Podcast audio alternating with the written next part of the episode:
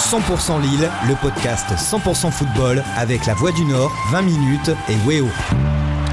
Salut à tous et bienvenue dans ce premier numéro de 100% Lille, le podcast entièrement consacré à l'actualité du LOSC. Et aujourd'hui, autour de la table pour discuter et débattre dans la bonne humeur, Yann Dupois, chef du service des sports de la Voix du Nord. Salut Yann. Salut tout le monde.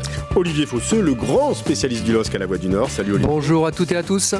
Christophe Cuchely, journaliste tacticien hors pair, lui aussi à la Voix du Nord. Salut Christophe. Salut, et notre animateur François Launay, journaliste à 20 minutes. Salut à tous, vous êtes prêts? Eh bien alors c'est parti pour ce premier numéro de 100% Lille. 100% Lille, le podcast 100% football avec la Voix du Nord, 20 minutes et Weo. Et pour cette grande première, on peut dire qu'on est gâté car on va revenir longuement sur la merveilleuse victoire du LOSC dimanche soir à Lyon avec trois thèmes bien précis. La course au titre évidemment, Bourak Ilmaz, le monsieur plus du LOSC et enfin la tactique et l'avenir de Christophe Galtier, un entraîneur lillois de plus en plus convoité. Mais on commence tout de suite par ce match, ce fameux match, cette victoire euh, du LOSC à Lyon avec un scénario assez dingue, hein, de la consternation d'abord, des renversements de situation ensuite et enfin une grande joie au coup de sifflet final. Le LOSC est vraiment passé par toutes les émotions sur la pousse du groupe Ama Stadium. Euh, on rappelle, ils étaient menés 2-0 à la 45e minute. Au final, le LOSC s'impose 3 buts à 2. Un succès qui permet à Lille de rester leader à 4 journées de la fin et surtout de marquer les esprits. Alors Olivier, tu étais au groupe Ama Stadium euh, dimanche soir pour suivre la rencontre pour la Voix du Nord. Euh, Qu'est-ce que tu peux nous dire sur les coulisses de ce, de ce succès qui, qui, qui marque vraiment les, les esprits? Ben, Effectivement, comme, euh, bah, comme tu l'as dit, il y, a, il y, a eu euh, différents euh, scénarios, enfin un scénario différent et ensuite des sentiments différents au cours de la rencontre. Et il faut mettre en valeur aussi cette réduction du score qui est en première mi-temps. Hein, le but de Yilmaz, le, ouais, but de Yilmaz et on sent que avec la force qui dégage et sur ce coup franc magnifique et sur la façon dont il retourne au vestiaire et il emmène son équipe avec lui et il embarque le LOSC sur une mission, euh, une mission qui n'est pas impossible donc en deuxième mi-temps de, de, revenir au score. Sur les coulisses, proprement dit. Alors nous, on trouvait avec, euh, moi j'étais avec Stéphane Carpentier hein, ouais. euh, au match, on trouvait que Lille avait fait un échauffement assez euh, tonique, contrairement, contrairement à Lyon, hein, qui voilà, le, Lille avait mis des petits, des petits exercices en place pour jouer là-dessus, et on avait été surpris que finalement le début de match, bah, c'est Lyon qui avait, qui avait montré le visage bah, le plus. Clairement, on a senti Lille complètement bouffé en, ouais. en première période. Yann, je pense que tu as, as, vu le match. Qu'est-ce que tu as pensé de cette première mi-temps où on se dit c'est pas Lille? Et on rappelle, hein, à la 44e minute. Lille est mené 2-0. Tout le monde est en train de se dire ils vont faire quatrième. Euh, la saison va mal se terminer alors que jusqu'ici jusqu elle avait été parfaite. Quel, quel, était ton sentiment à l'issue de la première mi-temps? Alors moi c'était un peu partagé parce qu'en fait euh, effectivement Lille a très mal commencé. Ils ont fait des erreurs défensives inhabituelles, euh, surtout sur le deuxième but où Mike Maignan manque complètement sa sortie. Il percute Botman et le ballon tombe sur Fonte qui marque contre son camp.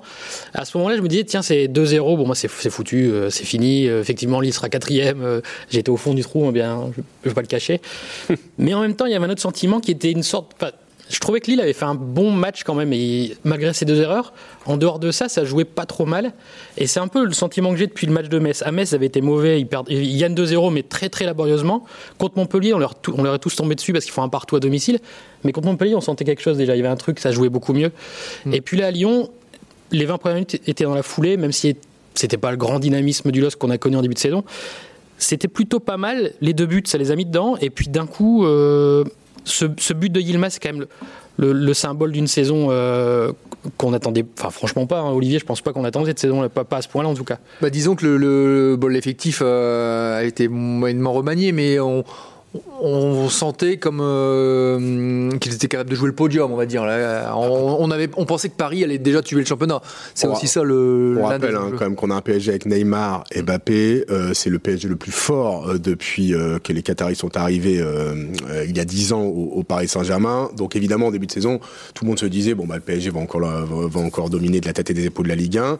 Sauf qu'on avait cet aspect un peu particulier du Covid. Hein. On rappelle, la Ligue des Champions s'est terminée avec la finale justement, justement Paris-Bayern le, le, le, le, 22 août et une préparation un peu tronquée pour le PSG. On, on va et, pas se mentir. Et, et, on avait aussi euh, peut-être placé trop Lyon. C'est-à-dire qu'on on avait, on a trop, trop insisté sur le fait que Lyon n'avait pas de Coupe d'Europe cette année et que Lyon allait se consacrer sur la Ligue 1, euh, qu'avec quand même une attaque de feu, hein, parce que de paille, euh, de paille, Kadewere, euh, Toko et Kambi, mmh. avec derrière euh, Awar, enfin c'est vraiment costaud. D'ailleurs, l'OL a réalisé un super début de saison. Voilà, et euh, ils ont eu un creux. Quand on voit Lyon sur le papier, euh, on était. Je trouve pas qu'on les ait mis trop. Je trouve qu'on était juste euh, logique avec leur, leur effectif. un tel effectif avec une seule compétition, enfin deux avec la Coupe de France, mais ça on mettra ça de côté. Une seule compétition avec un tel effectif, pour moi c'était logique de mettre Lyon devant Lille en début de saison. Là, pour revenir à Lyon, ouais, parce qu'on est parti un peu dans nos délires de sorte depuis le début de saison, mais c'était le match de Lyon qui nous intéressait. Lyon a fait un très bon début de match, et j'ai l'impression qu'ils se sont endormis en disant on mène 2-0. J'ai l'impression qu'ils étaient surpris de mener si vite 2-0 contre Lille. Sachant que l'OL est un peu un spécialiste des matchs à moitié réussis. Oui, c'est vrai, À moitié ratés. Ils l'ont encore prouvé avec, euh, avec cette prestation euh, face au LOSC. Alors, à 4 journées de la fin, avec ce succès ultra important, euh, Lille reste leader avec 73 points devant le PSG, deuxième avec 72 points et Monaco troisième, 71 points. C'est super serré, mais Lille a encore son destin entre les mains. Alors, Christophe, va falloir que tu te mouilles. Est-ce que Lille va être champion de France? Euh, je vais dire que oui, parce que vraiment je suis obligé de me mouiller, sinon j'aurais dit comme tout le monde, je sais pas peut-être. euh, le fait est que je pense qu'il y, y, aura plus de joker en fait. Euh, je suis vraiment sur l'idée que là l'écart est trop resserré et que quand je vois Monaco en fait gagner contre Angers sans être incroyable, en étant toujours capable, même en Coupe de France, alors c'est pas la même compétition, mais en étant bien ballotté par Lyon, de l'emporter, vraiment je me dis que cette équipe, alors Paris aussi évidemment, hein. je veux dire, même si Paris fait un faux pas, je pense que Monaco n'en fera pas forcément. Donc je pense vraiment que Lille doit compter que sur lui pour, euh, pour aller au bout. Alors on va quand même dire un mot sur les calendriers parce que c'est là-dessus que ça va se jouer. Alors le LOSC reçoit Nice, va à Lens, reçoit Saint-Etienne et termine à Angers. Le PSG reçoit Lens, va à Rennes, reçoit Reims et va à Brest. Et enfin, Monaco reçoit Lyon, va à Reims, reçoit Rennes, va à Lens. Sur le papier, très clairement, on a quand même le sentiment que c'est Monaco qui a le calendrier le plus difficile et que le LOSC a un calendrier assez abordable, l'air de rien, entre des équipes. Il y a Nice, Saint-Etienne et Angers ne jouent plus grand-chose. Il y a que Lens. Est-ce que finalement, c'est pas Lens, le fameux grand rival qui va être l'arbitre de ce titre? Parce qu'on rappelle que Lens va jouer à la fois Paris, Monaco et Lille dans les quatre dernières journées. C'est évident, ça va être Lance l'arbitre. En plus, ils ont quelque chose à jouer, Lensois, parce qu'ils ont une cinquième place à défendre aussi. Donc, ils pourront pas finir la saison en roue libre. De toute façon, c'est pas le genre de l'équipe cette saison. On voit bien qu'ils ne lâchent rien. Donc, oui, Lance va être l'arbitre. Après, pour le calendrier du LOSC, euh, ils ont passé leur dernier call hors catégorie. C'était le dernier cap, le Lyon, le dernier gros, gros adversaire. Il reste un première catégorie avec le derby parce qu'on ne sait jamais comment ça peut se passer. Nice à la maison, Saint-Etienne à la maison, je me dis que ça, ça, doit, ça doit le faire. Même bah, moi, sont pas, moi, même moi je trouve que tu es très, es très optimiste. Hein, oui, parce je suis optimiste parce qu'en fait, le, les résultats du LOSC à domicile depuis oui. janvier, c'est une catastrophe. Hein. Oui, mais la victoire à Lyon, je pense que ça, ça, a pu déclencher quelque chose aussi. Ah, tu penses qu'il va y avoir quelque chose ouais, ouais, ouais. qui s'est débloqué mentalement? Parce que si on est un peu pragmatique et qu'on regarde un peu le résultat depuis janvier, euh, Angers, Brest, Strasbourg, Montpellier, Nîmes, qui sont quand même pas des grosses équipes, sont toutes venues prendre des points sur la pelouse du stade Pierre-Mauroy. Plus largement, Lille à domicile depuis janvier, c'est 3 victoires, 3 nuls, 2 défaites, 12 points sur 24 possibles. Ça n'a pas vraiment euh, le niveau d'un futur champion de France, en tout cas sur ces terres. Et même, Lille est meilleure à l'extérieur, première équipe de Ligue 1 à l'extérieur, 40 points, pour seulement 33 à domicile. Olivier, comment t'expliques cette euh, grosse différence entre domicile et extérieur? Souvent, il y a eu des, des, des, blocs très bas à la maison, donc euh, Lille n'a pas toujours eu le, le, le, le, peps, la rapidité pour un peu déstabiliser ces, ces équipes-là, et puis se sont fait contrer. Moi, sur le calendrier, je pense que si Lille est encore leader après le derby, ils vont aller tout droit au titre. C'est là que ça va se jouer, parce que euh, Saint-Etienne va venir en tongue, Angers vont penser à fêter euh, Stéphane Moulin, euh, son départ après 10 ans au club, donc c'est là que ça va se jouer. J'ai même envie nice. de te dire que ça joue sur Nice et, Lens, moi. Je... Ouais, bah, Nice, nice, et, nice a plus rien à jouer dans le ventre mou.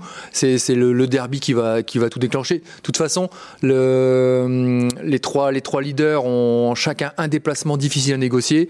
Paris, pour moi, c'est à Rennes.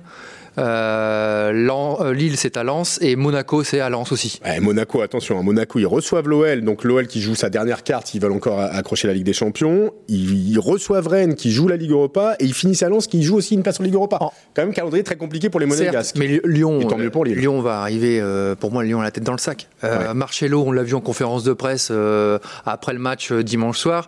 il dit, on, on s'est mis à douter après avoir pris le but de, de, de Yilmaz, c'est-à-dire que ils menaient 2-0, ils avaient le match en main, ils pouvaient le tuer. Un coup franc juste avant la pause a complètement euh, mis, mis, leur plan en l'air. Donc ils sont fragiles. Christophe? Moi, ce qui m'embête, en fait, c'est que. Alors, je comprends la logique de se dire, oui, les équipes mieux classées sont plus difficiles à affronter. Maintenant, euh, alors Nîmes, pas forcément, mais Lille a perdu des points contre des équipes qui étaient aussi un peu en tongue. Paris a failli en perdre contre Saint-Etienne, qui pouvait être un peu en tongue. Donc, je comprends effectivement la logique des équipes qui ont plus rien à gagner. Maintenant, pour moi, ces équipes-là, qui sont pas super bien classées, un peu dans le ventre mou, peuvent aussi un peu mettre du, voilà, du peps dans leur fin de saison en étant celles qui privent Lille de titre, qui offrent le titre à une, à une autre équipe. Je pense pas qu'on peut se dire, oui, cette équipe-là n'a rien à jouer ça va être facile. Je pense que ça sera difficile. Ça ne veut pas dire que tu vas pas forcément gagner, mais ces équipes-là n'ont aucun intérêt à ouvrir le jeu et je pense que tu auras des matchs chiants même face à des équipes qui a priori sont abordables. Sauf qu'un mal classé, quand tu joues un mal classé en mars, c'est pas pareil qu'en mai. Il euh, y, a ça, qui ça joue, à moins que le président arrive et double prime en cas de victoire contre le leader. Je sais pas, mais il faudra trouver d'autres moyens de, provoquer le, jeu chez ces équipes-là. On va vite être fixé. Hein. Samedi soir, 21h, Stade Pierre-Mauroy, Lille-Nice, Nice 9e de Ligue 1, qui reste sur trois victoires lors de ses cinq derniers matchs. On espère évidemment euh, que euh, le LOSC va s'imposer pour bah, continuer à, garder son destin en main et croire encore au titre. Allez, on passe au deuxième thème de cette émission va parler de Bourak Yilmaz. 100% Lille, le podcast 100% football avec la Voix du Nord, 20 minutes et Weo. Deux buts splendides, une passe décisive. On peut dire que l'attaquant turc a été le grand bonhomme du succès euh, lillois sur la pelouse de Lyon dimanche soir. Alors à 35 ans, à un âge où vous avez tous arrêté de jouer au foot ou presque, enfin vous étiez à la buvette sans doute Yann. Ouais, non, je continue encore un peu. Vous étiez remplaçant à, à 35 ans. J'ai pas encore 35 ans, on va être... Euh... de vos choux-fleurs à Clermarais sans, sans, sans, aucun doute. euh, Est-ce que ça vous impressionne qu'il ait encore ce niveau-là à 35 ans euh, Parce que bah, il a été assez impressionnant euh, dimanche soir. Yann, un avis sur ce, celui qu'on appelle le Kral, ouais, alors le roi Turquie. Personnellement, ça m'impressionne, mais surtout parce que c'est quelqu'un que je connaissais peu, voire pas. Euh, quand ils ont recruté un joueur, quand le LOSC a recruté ce joueur en début de saison, il faut rappeler que c'était juste parce que Loïc Rémy n'avait pas réussi à s'entendre avec le LOSC pour sa prolongation. Donc un petit peu dans la catastrophe, Luis Campos est allé chercher Burak Yilmaz pour le remplacer. Il cherchait un attaquant expérimenté pour encadrer l'attaque plutôt jeune du LOSC. Moi, quand il est arrivé, je me suis dit qu'est-ce que c'est que cette histoire Qu'est-ce que c'est que ce Yilmaz? D'où vient-il? Que fait-il? Qu'est-ce qu'il fait ici? Et puis, il s'est assez vite imposé. Aujourd'hui, il est incontournable et aujourd'hui, ben, un peu comme toute la rédaction de la Web des Sports, on est fan de lui, on a un petit cri de ralliement tous les dimanches soirs quand il marque un but. Il faut le savoir? Non, je vais pas vous le faire ici. Pour quelle raison? Parce que Christophe le fait bien mieux que moi. mais, mais, en tout cas, Bourak, ouais, c'est devenu euh, la star du LOSC, enfin le, le, le, moteur du LOSC en tout cas. Euh, chaque grosse équipe, dans, dans les quatre, il y a un attaquant star. Paris à Mbappé, euh, Monaco à Ben Yedder. Euh, Lyon a pailles, même s'il était un peu intermittent. Et ben Lille a, Yilmaz. On se disait que c'était peut-être ce qui manquait au LOSC. Et finalement, il a son leader d'attaque. Yann, tu disais que tu connaissais pas Yilmaz. Et pourtant, c'est une immense star en Turquie, hein, Borak Yilmaz. Il a, il joué dans les trois grands clubs d'Istanbul, Beşiktaş, Galatasaray, Fenerbahçe. Il a même joué aussi à, à Trabzonspor, qui est un peu le quatrième grand club turc. C'est le capitaine de l'équipe nationale, hein, 28 buts en 66 sélections. Et pourtant, le LOSC est seulement son premier club européen, euh, bah, hors Turquie, évidemment. Euh, Christophe, comment tu t'expliques qu'il a fallu euh, attendre qu'il ait 35 ans pour, euh, pour aller jouer en, en Europe Parce qu'il a, il a eu un petit passage en Chine, mais c'est, mais c'est tout. Bah, je pense que lui a mené la carrière qu'il voulait mener, en fait, qu'il a été prophète en son pays, et qu'on sait ce qu'on perd, on sait pas forcément ce qu'on gagne. Et c'est vrai que je suis pas sûr qu'en fait il fasse ce saut-là vers l'Europe de l'Ouest à 30 ans, en fait, puisque tout se passait bien pour lui. Voilà, même au niveau politique, au niveau influence, etc. Dans son pays, c'est vraiment quelqu'un qui pèse. Donc c'est vrai que je pense qu'il avait plus à perdre qu'à gagner. D'ailleurs, avec le recul, est-ce que lui referait ce voyage en Chine, par exemple Je sais pas. Mais non, vraiment joueur très intéressant. Et en plus au-delà de l'aspect charismatique etc plus l'aspect langue pays je pense que l'explosion en tout cas Yazice qui a vraiment une bonne période pendant cette saison je pense que ça peut être lié aussi un peu à cette figure tutélaire. Il y a aussi un truc sur le terrain qui est intéressant c'est que David il connaît en pointe Yazice ça c'est des joueurs qui vont plutôt décrocher demander le ballon dans les pieds qui vont être un peu des neuf et demi lui c'est un vrai attaquant. Ça, alors il peut être capable de décrocher mais il va faire les appels il va peser dans la surface. Et ça en fait quand il est pas là on se rend compte qu'il y a un manque au-delà de l'aspect charisme etc sur le terrain, il manque quelqu'un pour finir les actions. Alors, ce qui est sûr, c'est qu'en fin de saison, euh, les supporters du LOS pourront peut-être ériger une statue en l'honneur de l'agent de Loïc Ramy, parce que sans ça, Bourak Ilmaz ne serait jamais venu au LOS. Olivier, racontez-nous un peu les coulisses de l'arrivée d'Ilmaz, parce que à la base, il n'était pas du tout prévu qu'il joue cette saison euh, dans le Nord. Non, bah, l'histoire, euh, c'est que voilà, il y avait des négociations en cours pour la prolongation de Loïc Rémy. Euh, le joueur était d'accord pour rester dans le Nord. Le, le club voulait le garder parce que bon, l'année dernière, il avait fait une, une, bonne saison, hein, même si avait été, la saison avait été raccourcie en raison de la crise sanitaire. Et puis, il y a une prime de 100 000 euros qui qui, qui a pas trouvé. C'est-à-dire Campos avait dit OK et Ingla avait dit non, a, dit non au dernier moment. C'est ça. Il y a, l'agent. il, y a une somme de 100 000 euros qui devait être redistribuée. Alors on ne sait pas à qui exactement, mais qui euh, qui, voilà, qui a un petit côté nébuleux et ce qui fait que ça ça a bloqué le, la signature du contrat. Et, euh, et euh, très vite, ça a agacé le clan Rémi qui, euh, qui avait d'autres opportunités euh, bah, pour gagner plus, euh, avoir un contrat longue durée. Donc, il est parti en Turquie et, ça a bloqué. Et ce qui est pour compléter ce que disaient Yann et, Christophe, euh, ce qui est assez ce qui est assez fort de la part de Luis Campos, il faut quand même lui rendre hommage, c'est que dès le, dans, l'heure qu'il a su où il a su que Loïc Rémy ne jouerait plus à Lille, il avait trois noms qu'il a été euh, qu'il a été proposé à Christophe Galtier.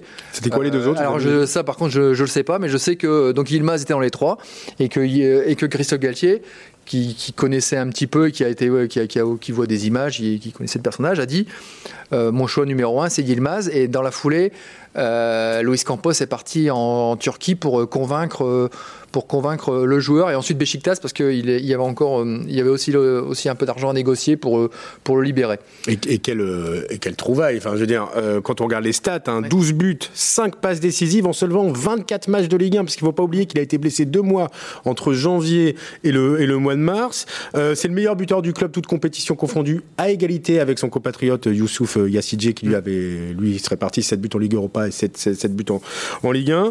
Euh, il a aussi ce rôle de grand frère, de joueur qu'on respecte, Burak je, je, vais vous raconter une scène que, que, que j'ai vue euh, sur le, le, seul entraînement ouvert euh, aux journalistes cette année euh, à Lille. Euh, C'était justement le jour où euh, Burak Ilmaz reprenait après sa blessure au mollet. Et euh, Christophe Glatier l'avait placé sur un petit jeu. Et, euh, donc il y avait les rouges, les jaunes, et lui euh, avait un maillot blanc et tenait avec les deux équipes. Donc le but c'était toujours de le solliciter. Pour faire un 1-2, pour faire voilà, pour prendre appui. Et il y, a, un ou, un ou deux de ses équipiers qui à un moment lui ont fait une mauvaise passe et il était en rage il s'est mis en colère euh, tout de suite. Et là, euh, voilà, il dégage, il dégage quelque chose. Et on voyait que, on voyait que le joueur qui avait fait la, la mauvaise passe, euh, tout de suite s'est remis en question. La suivante, elle était bonne. Je peux vous le dire qu'elle était dans les pieds. Ouais. Voilà. Ouais, c'est quelqu'un qui s'est recadré. Influence immédiate. Voilà. Et il a, il a une vraie aura dans, dans, dans, dans, un groupe où il y a pas mal de jeunes joueurs. Hein, c'est un peu l'équivalent de Fonte derrière, le rôle de Yilmaz, c'est le même devant en fait. Bah, c'est la, fameuse colonne. Ouais, c'est ça. Fonte derrière, c'est le vrai patron. Botman qui a progressé à une vitesse éclair. Ouais. Je pense qu'il doit beaucoup à Fonte. Euh, et des gars comme Iconé, comme tu disais tout à l'heure, François, ou Bamba, ou, ou Yazici, ou même David, qui arrivait quand même sur la pointe des pieds. Je pense que Yilmaz les a pris sous son aile et puis c'est parti quoi. C'est, mm.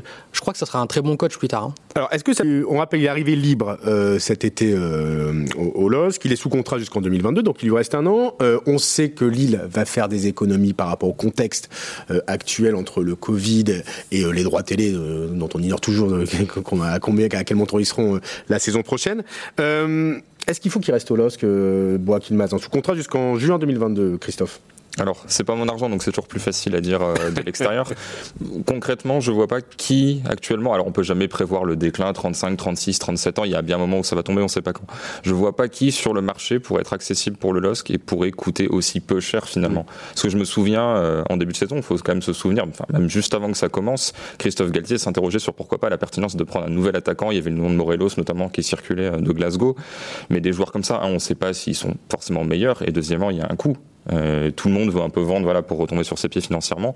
Moi, si on me met quelqu'un qui a le même niveau que Ilmaz, la même influence et qui est au même prix, et voire meilleur, euh, je signe dès demain. Mais honnêtement, je vois pas qui euh, qui pourrait faire cette affaire-là. En fait, c'est l'intérêt du joueur et l'intérêt du club. Faudra se mettre d'accord. Mais sinon, euh... surtout s'il joue la Ligue des Champions l'an prochain, ouais, Yann. Ce qu'il faut souhaiter pour Elos, c'est que Boura, qui a quand même été recruté par Luis Campos, se dise pas, je, c'est ça. j'arrête en fin de saison. Enfin, je retourne en Turquie ouais. parce que Campos n'est plus là. Peut-être qu'il y a une vraie, un vrai lien entre les deux. Je, je sais pas du tout comment ça se passe. Il est venu pour Luis Campos. Il est venu pour Luis Campos. Ouais. Donc, est-ce qu'il partira? Parce que Luis Campos n'est plus là autres. Ouais, parce que Il n'est pas venu pour les gaufres mertes, hein. il est venu pour, pour Luis Campos. Il y a aussi... disons que c'est Campos qui l'a fait venir en tout cas. il a, réussi à lui faire la cour.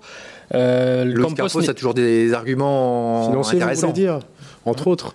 Il est bien payé. Et, et, si un club turc, euh, je sais pas, un autre club turc a pas, dans lequel il n'a pas encore joué, venait sur, sur le, mettre un petit chèque sur le bureau du LOSC, est-ce que le LOSC se dirait pas, bah, c'est l'occasion de le vendre, il nous a rendu des services maintenant euh, lâchons-le pour 2, 3, 4 millions, je ne sais pas combien. À 35 ans, ça me paraît beaucoup, mais on ne sait jamais que les clubs turcs, parfois, récupérer un, joueur comme Yilmaz, c'est tout à fait possible aussi. On, verra déjà comment ça se passe euh, au niveau sportif pour le LOSC, et évidemment, euh, l'été qui s'annonce promet d'être riche en rebondissement. Olivier Sa famille allait bien à Lille faut le savoir. Hein, il est avec sa femme et ses deux filles. Donc, euh, il vient d'avoir sa, sa, maison. Donc, il vient d'avoir sa maison, c'est une bonne info. Euh, non, mais il a, il a, il a emménagé. Euh, je, euh, au début de l'hiver, il a voilà, il a, il son petit, il a son chez lui. Moi, je le verrais bien faire encore une année et puis repartir libre quelque part. Bon. À faire, à suivre. Ce qui est sûr, c'est que on va, on va évidemment en parler dans, dans, les semaines qui viennent. Alors, on vient de parler de Borak Ilmaz, mais on va aussi maintenant aborder le troisième et dernier thème de cette émission, à savoir l'autre grand bonhomme de cette rencontre à Lyon, Christophe Galtier. 100% Lille, le podcast 100% football avec la Voix du Nord, 20 minutes et Weo. Bon alors on a vu des scènes euh, émotion euh, à la fin du match. Hein. Christophe Galtier qui s'est carrément roulé sur la pelouse du groupe Ama Stadium. Il gagnera pas les Jeux Olympiques. Hein, non, a priori, euh, avec sa roulade, il aurait même pas deux, euh, je pense, au, JO. Mais peu importe, l'essentiel est ailleurs. ça traduit bien toute la pression qu'il y avait sur ce match, toute la tension qu'il a libérée avec, avec cette scène, cette émotion. On les a vus se jeter dans les bras, lui et les, et les autres membres du staff, avec ses joueurs. il a eu un grand rôle dans ce match parce qu'on peut clairement dire qu'il s'est planté sur ses choix en début de match et qu'il a bien rattrapé le, coup, hein, Christophe. Notamment, euh, je pense à Bradaric qui a complètement loupé sa première mi-temps au poste de latéral gauche. Oui, c'est ça. Je pense que là, vraiment, c'est l'exemple du bon coaching qui en fait la correction d'un mauvais coaching de départ. D'ailleurs, c'était assez étonnant de voir Bradaric, alors qu'il y a un rôle, vraiment, quand on met Bradaric, on sait qu'a priori, on aura de l'apport sur le plan offensif et des galères défensives. Ce qui est censé être l'inverse de Renildo, même si Renildo devient un joueur très complet. Donc, au final, on se dit, est-ce que les forces de Bradaric sont vraiment supérieures à celles de, de Renildo? Et non seulement Bradaric est pas bon, il est sorti, mais en plus Renildo est très bon, donc rien que sur ça. Alors après, il y a d'autres changements, euh, l'entrée de Mamba, l'utilisation de Sanchez, etc. La dynamique générale du match où euh, vraiment il lit bien la chose, alors que je trouve que Rudy Garcia se plante un petit peu, les sorties de Cacré, etc. Il y avait peut-être mieux à faire. Ouais, Garcia s'est un peu planté. Enfin, clairement, il a gagné le match du coaching, sur, en tout cas en deuxième mi-temps. Je pense qu'il y a un effet miroir, c'est-à-dire que l'un réussit, l'autre rate. Du coup, vraiment, les, courbes s'inversent totalement. Euh, on parlait en effet de, de Bradaric et donc de la correction de ce choix à la mi-temps avec la bonne rentrée de Renildo. Euh, il faut une bonne entrée, il est décisif sur le, sur, le dernier but. Sheka également. Et puis, tu t'en parlais, Christophe, Renato Sanchez, Olivier, qui a, été, euh, qui a joué à trois postes différents pendant la rencontre. Bah c'est-à-dire qu'il puisse s'adapter. Euh, sur le, sur le, il commence à gauche, hein, donc à la place de, Jonathan Bamba, euh, où, on voyait forcément, il, subit aussi les, mauvaises passes de Pradaric, enfin les, les, mauvaises transmissions, mais il avait quand même amené un peu le danger, un peu de percussion, et il avait un gros client face à lui avec Dubois. le duel a été vraiment intéressant. Ensuite, euh, il est passé en début de seconde mi-temps à, droite. Et euh, pour terminer, euh, pour terminer au cœur du jeu, quand, quand autre décision courageuse de Christophe Galtier de sortir Benjamin André. Parce que ça Benjamin André ce n'est pas simple de le sortir. C'est quelqu'un qui n'aime pas ça. On l'a vu hein, il, tirait, vraiment la tronche hein, et, en plus c'était le match pour le sortir. Parce que parce qu'il venait de prendre un jaune il sera suspendu pour le derby d'ailleurs. Suspendu pour le derby. Et en plus, euh, effectivement, euh, avec Cacré et Thiago Mendes euh, pas loin de lui, il ne faisait pas aussi facilement la loi que, d'habitude, malgré un bon, un bon début de match. Mais globalement, la sortie, elle, la sortie elle, se, elle se justifie. Et sur Renato Sanchez, Idem, on voit qu'il est absolument pas content de sortir, alors qu'il avait quand même couru, mmh. beaucoup couru, beaucoup énormément donné. Ouais. Et, et, et, ce qui est assez cocasse, c'est qu'il est il est, il est vraiment pas content de sortir. Et on le voit sur les images à la fin. Quel est le premier joueur qui saute sur, euh, sur, euh, sur Christophe C'est Renato Sanchez. Renato Sanchez. Ça prouve aussi qu'il a, euh, que c'est des compétiteurs, qu'ils ont tous envie de jouer, mais il n'y a que 11 places. Et à la fin, on voit qu'ils partagent tous leur victoire. Yann, est-ce que l'image de Christophe Galtier est en train d'évoluer? On sent quand même qu'au niveau euh, du grand public, euh, ça devient un des entraîneurs français les plus cotés aujourd'hui, un des l'entraîneur le plus sexy sans doute de la Ligue 1 au niveau français. Et euh, bah, aujourd'hui, il y a des champs, il y a Zidane. Est-ce que Galtier peut trouver sa place sur le podium des entraîneurs français Je sais pas. Hein, Alors, bah, Galtier, son image a changé. Elle a clairement changé depuis qu'il est au LOSC, parce que je me souviens de, du discours sur Christophe Galtier quand il était à Saint-Etienne, entraîneur défensif, qui gardait ça, toujours la même équipe. À Lille, ça n'a pas tant évolué que ça, parce qu'il continue à s'appuyer sur une grosse défense. Et, peu de joueurs, hein, 21 peu joueurs. De joueurs, Et peu de joueurs. Donc il n'a pas tant changé que ça. Par contre, ça fonctionne très bien avec l'effectif du LOSC euh, depuis 3 ans, 2 ans et demi? Deux ans et demi? Euh, ça marche bien, son image évolue. Lui, peut-être qu'il peut commencer à, penser à aller plus haut. Euh, là aussi, pour le LOSC, c'est pas forcément une bonne nouvelle de, voir son image évoluer. Ouais, Christophe. Est-ce que, Galtier, euh, voilà, est-ce que tu estimes que Galtier aujourd'hui peut trouver sa place dans, les meilleurs entraîneurs français du moment? Bah, Il y a un truc que je trouve très intéressant, qui est que mine de rien, même si on n'en parle pas forcément, il y a toujours l'influence du staff. Et à un moment, on disait, en tout cas, j'entendais, oui, mais il y a Sacramento à ses côtés. Est-ce que c'est lui qui fait 100% le projet de jeu? Est-ce qu'il n'y a pas cette aide-là? Sacramento part à Tottenham avec Mourinho ça se passe pas très bien. Mourinho n'est plus là, Sacramento n'est plus là. Et au final, le LOSC de Galtier joue peut-être même mieux que sans Sacramento. Donc c'est-à-dire que vraiment, il y a cette continuité qui est le travail de Christophe Galtier. Après, est-ce qu'il est troisième, quatrième, cinquième? Voilà, dans tous les cas, il est forcément pas sur les deux premières places, mais c'est clair qu'il est en haut du panier et que c'est difficile de lui trouver des rivaux parce qu'on va pouvoir citer des entraîneurs qui ont un jeu un peu sexy, mais on va tomber sur quoi? Sur du Dalloglio, etc. Des équipes de bas de tableau qui n'ont pas en gros cette légitimité du résultat. Galtier, ça va pas être forcément le jeu le plus incroyable, ça va être bon, mais surtout, il va te garantir une place dans le haut tableau. Il y a aussi une force mentale hein, de, ce coach. On parlait longtemps à Manchester du, du Fergie Time. Euh, il y a le Galtier Time, hein, euh, puisque Lille a pris 17 points cette saison en marquant dans les 15 dernières minutes, c'est énorme. Euh, qu'est-ce que qu'est-ce que tu en penses, Yann, de, cet aspect mental de, Christophe Galtier? Alors, il a clairement une grosse force mentale, et c'est la deuxième fois seulement que je le vois exploser comme ça en fin de match. C'était la, la fois d'avant, c'était à Montpellier, où Lille gagne aussi 3-2 sur un match très compliqué. Et là aussi, il avait explosé en fin de match. Alors, je pense que Galtier a su vraiment trouver la bonne mesure entre l'énervement sur le côté de terrain, comme on, voyait Emery par exemple à Paris, il était en permanence en train de parier ses joueurs, en train de les harceler, en train de les replacer. Alors Galtier sait faire ça, mais il sait aussi se mettre en retrait quand, quand ça va pas trop ou quand, ou quand ça va bien justement.